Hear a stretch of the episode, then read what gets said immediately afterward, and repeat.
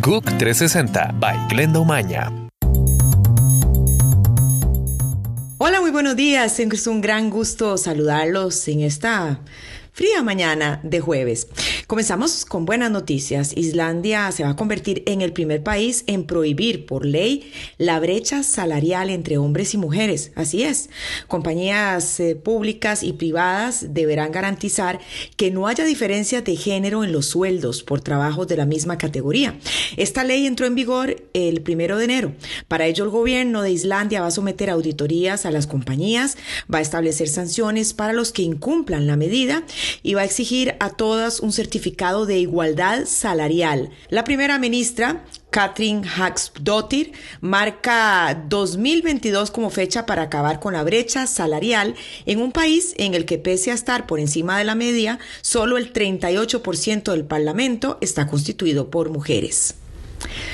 ¿Te encuentras en Estados Unidos? Bueno, en Florida por primera vez en tres décadas cayó nieve. El país está enfrentando una tormenta sin precedentes, el llamado ciclón bomba, que se forma cuando la presión del aire cae rápidamente, casi siempre ocurre sobre el mar, cerca de corrientes oceánicas calurosas como la corriente del Golfo.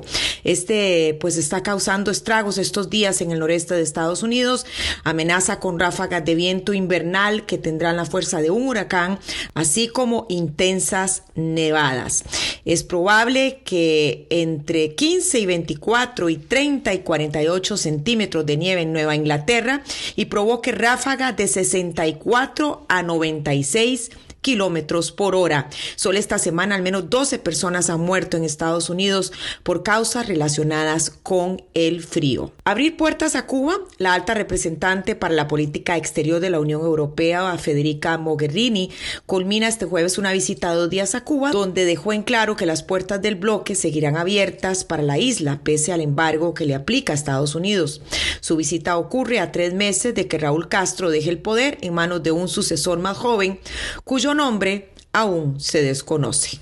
La Unión Europea es el segundo socio comercial de Cuba después de China, con un intercambio de unos 2.400 millones de dólares en el 2016, así como el mayor inversor extranjero en la isla en áreas como el turismo y la agroindustria. Soy Glenda Umaña en GUC 360. Gracias por estar con nosotros. GUC 360 by Glenda Umaña.